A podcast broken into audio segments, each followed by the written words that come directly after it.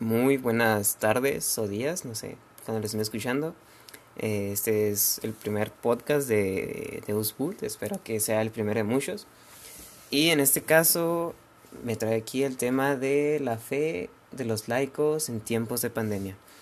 Me acompaña el laico José Yair. Hola, ¿qué tal César? Muy buenas noches, ¿verdad? Bueno, ahorita son las noches. Pero pues igual, muy buenos días, tardes a todos, dependiendo la hora en que nos estén escuchando. Si es eh, José Yair, ¿no? platícanos un poquito quién eres, eh, qué haces, a qué te dedicas. Este, pues como ya me presentaste, soy Jair Solís. Eh, soy, bueno, estoy estudiando en el seminario eh, menor de Ciudad Juárez, pero yo pertenezco a la diócesis de Nuevo Casas Grandes. Eh, a pesar de que estoy estudiando en el seminario, pues cabe detallar que, que sigo siendo laico. El ser seminarista no da ningún nivel como si se fuera, pues, diácono, sacerdote o, o religioso. Eh, sigo siendo laico. Estoy estudiando actualmente mi tercer año de bachillerato, aquí mismo dentro del seminario menor. Sí, bueno, y empezamos con algo interesante, eh, aclarar esta, este punto, ¿no? Que muchas veces no nos queda claro a todos, que el seminarista sigue siendo un laico como cualquier otro. Muchas veces pues llegamos, ¿no? De padrecito, padrecito, pero hay que dejar en claro que los seminaristas son laicos. Así es, Wars. César. sí, eh, es que es una amistad de, de, de, de años, entonces eh, en el seminario me conocen como Wars, eh, porque es el tío. bueno, empezamos ahora sí propiamente con el tema. No cabe duda de que estos tiempos de pandemia pues han sido fatales, devastadores para todos, para todas las personas, para todo el mundo en general, eh, para el mundo económico, para pues eh, la psicología de cada quien, no cabe duda de que eh, todos hemos entrado en algún momento de, nerviosismo, de, de, ansia, ¿no? De qué va a pasar, qué va a pasar con el mundo, qué, qué me va a pasar a mí, a mis familiares, eh, qué pasa si alguien se enferma, ¿no? No cabe duda de que eh, ha sido algo devastador. Y claro, no podemos dejar de lado la vida espiritual que todos tenemos, aunque algunos más desarrollada que otros, sin embargo todos tenemos nuestra vida espiritual, nuestra comunicación con el Señor. Entonces aquí empezamos con una, con una preguntita para ti, Jair. Eh, dinos tú cómo viviste esta, este tiempo de cuarentena, este, este tipo de pandemia. Bueno, pues eh, cabe detallar que pues, actualmente todavía estamos en cuarentena, todavía no se acaba. Nada más que, como comentaba, pues yo soy seminarista, estoy estudiando en el seminario menor. Es, nosotros cuando re empezamos la pandemia que llegó, pues empezaron a aumentar mucho los casos de COVID aquí en México. Este era como en marzo, si no, Sí, si no mal marzo, recuerdo. sí, sí. Este, pues fueron dos semanas antes de Semana Santa cuando, cuando pues dijeron que ya no, que se iba a terminar, eh, pues que ya no va a ser presencial estar en el seminario, sino que se iba a continuar en línea y después de Semana Santa, este, se iba a regresar al seminario. Eh, yo recuerdo que en ese tiempo, eh, pues a mí me, me llamaba bastante la atención. Eh, yo creo que no fui el único que pensó que a lo mejor pues iba a ser cierto eso de que solo iban a ser 15 días y actualmente llevamos más de 5 meses eh, pues en esta ocasión de encierro. Este, ya te había comentado en varios eh, pues momentos que hemos tenido tú y yo eh, de plática personal que pues habían sido diferentes emociones las que se han ido manifestando, ¿verdad? Porque pues no era la misma eh, pues esperanza de que decir, no, pues son estos 15 días de, de, cuarentena y después los 15 días de vacaciones y regresar al seminario, regresar a nuestras vidas normales, cuando pues realmente no fue así, ¿verdad? Sí, a mí sí me golpeaba mucho que, que dijeran que pues cuando se llegaba la fecha que habían dicho le aumentaban más tiempo, más tiempo, más tiempo, hasta que llegamos hasta agosto, ¿verdad? Y ya pues en cuestión del seminario pues vieron conveniente eh, que regresáramos todos y pues empezar a tomar medidas aquí de, de precaución para evitar contagios. Este, a pesar de todo esto, pues yo no, eh, yo no viví la misa como un mes, fue el primer mes, hasta que después empecé a asistir a mi parroquia, pero yo recuerdo que fue un mes muy, muy, muy difícil. Este, mi mamá me comentaba mucho de que cuando yo llegué, duré como pues 15 días fueron los que pues muy alegre, ¿no? Pues el seminarista en la casa, estar con mi familia, este, pues descansando, vaya, ¿no? Porque tampoco tuvimos clases esos 15 días.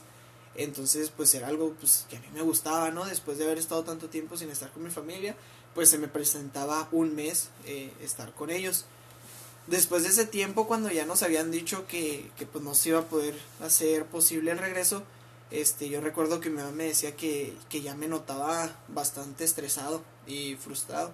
Y la verdad sí, yo pues a lo mejor en ese momento lo notaba, pero ahorita sí me pongo pues a recordar que realmente sí, yo vivía en un ambiente estresado, pues yo ya no estaba acostumbrado eh, al ritmo de mi casa, sino al ritmo del seminario, ¿no? De que pues siempre estamos haciendo algo, levantados desde temprano, eh, todos aportamos en todo, todos hacemos todo.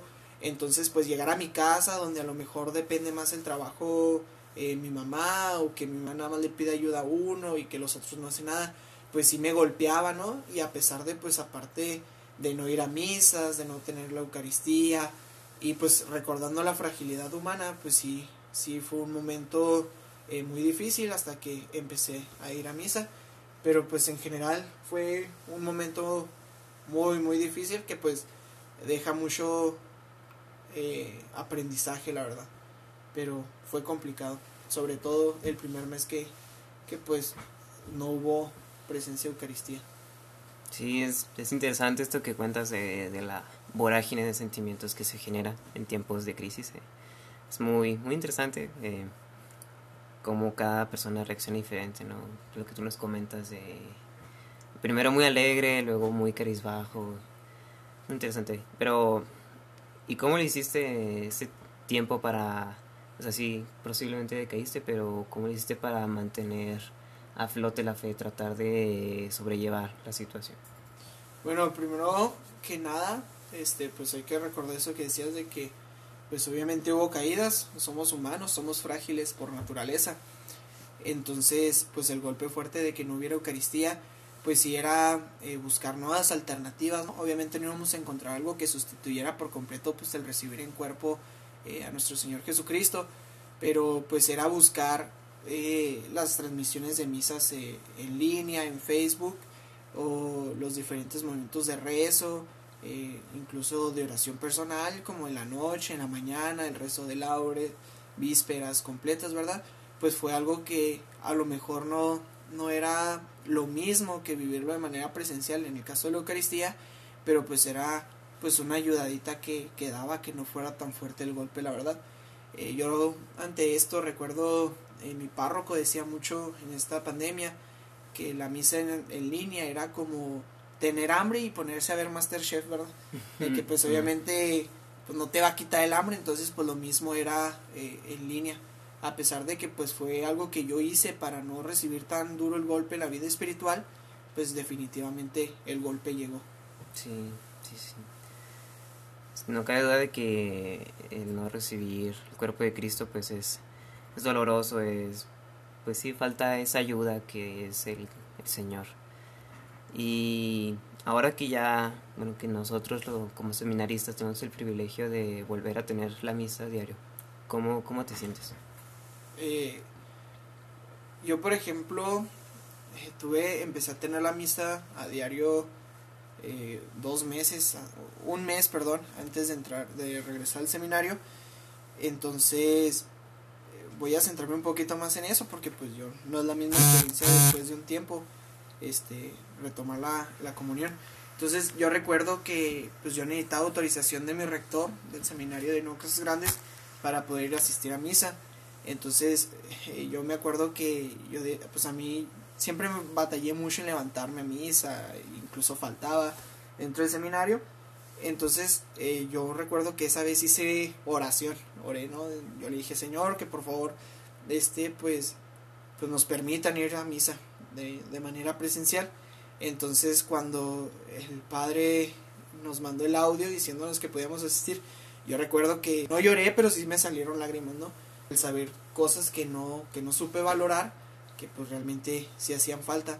Entonces cuando regresé aquí al seminario, pues yo me comprometí a, a, valorar la misa e incluso este pues sobre todo en este tiempo eh, aunque me costaba levantarme temprano, pues ofrecer la misa por los que no iban, ir yo a misa por los que no estaban yendo.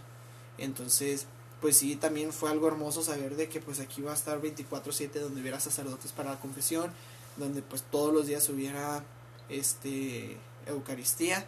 Entonces, pues sí, fue algo un, un regalo maravilloso sin duda de, de Dios que nos ha hecho a todos nosotros. Un, un privilegio, un don que Dios nos ha, ha, dado a nosotros. Sí, es interesante esto que mencionas, ¿no? De el, este, aprender a valorar la Eucaristía cuando nos faltó ella. Entonces, ¿crees que has crecido en este sentido de valorar más la Eucaristía? Siento que, que sí, que ha sido un crecimiento bastante, bastante grande este, pues tú, César, que, que estás aquí en el seminario conmigo, pues tú te has dado cuenta que pues antes era faltar a misa, quedarme dormido, y a pesar de que pues en lo humano sí me cuesta levantarme temprano para ir a misa o cosas así, pues ya no falto, ya no falto eh, a misa, porque te das cuenta de, de, de saber que pues realmente hace falta, ¿no? Yo considero que esta pandemia a mí me ayudó mucho a crecer, sobre todo en esa área Dios este se manifiesta y nos quiere enseñar a través de todo lo que pasa pues lecciones muy grandes.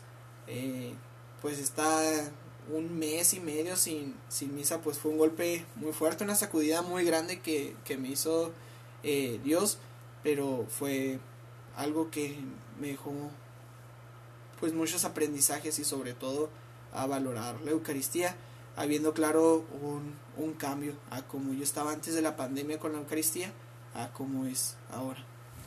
Ok, muy bien, y ya ah, para concluir este breve podcast, ¿qué, ¿qué le podrías decir a los demás, a los laicos que están afuera sin poder vivir su misa, sin poder asistir a sus templos?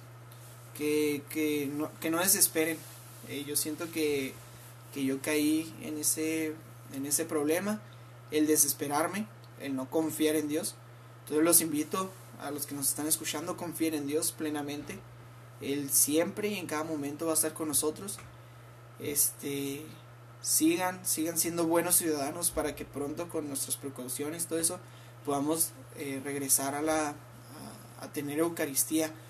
Este, oren, oren mucho, acérquense mucho a la oración. Va a ser lo que los va a sostener en este tiempo. Eh, quiero que sepan que cuentan con mi oración. Ofrezco diariamente la misa por todos ustedes que no, que no pueden asistir. Y pues ánimo, no toca más que, que aprender de estas elecciones, agarrarse de la mano de Dios y por, puro para adelante sí. en el rancho. Bueno, eh, así concluimos este podcast. Muchas gracias por su atención. Dios los bendiga.